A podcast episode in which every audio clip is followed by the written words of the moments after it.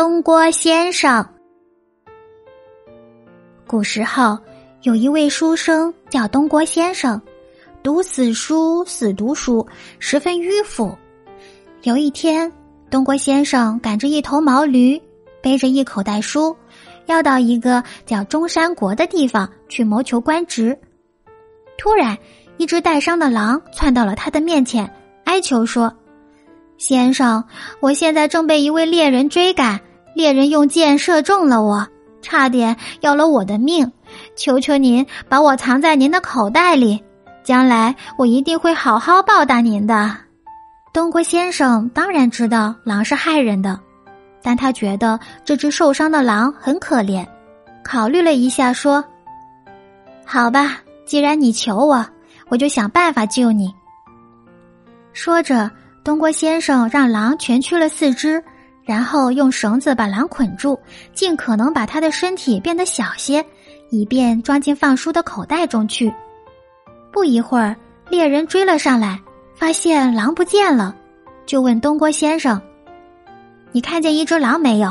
它往哪里跑了？”东郭先生说：“我没有看见狼，这里岔路多，狼也许从别的路逃走了。”猎人相信了东郭先生的话，朝别的方向追去了。狼在书袋里听到猎人骑马远去的声音后，就央求东郭先生说：“求求先生，把我放出去，让我逃生吧。”仁慈的东郭先生经不起狼的花言巧语，把狼放了出来。不料狼却对东郭先生说：“先生既然做好事救了我的命。”现在我饿极了，你就再做一次好事，让我吃掉你吧。说着，狼就张牙舞爪的向东郭先生扑去。东郭先生徒手与狼搏斗，嘴里不断对狼喊着忘恩负义。正在这时，有一位农夫扛着锄头路过，东郭先生急忙拉住他，向他讲述自己救了狼，狼却反过来要伤害自己的经过，请农民评评理。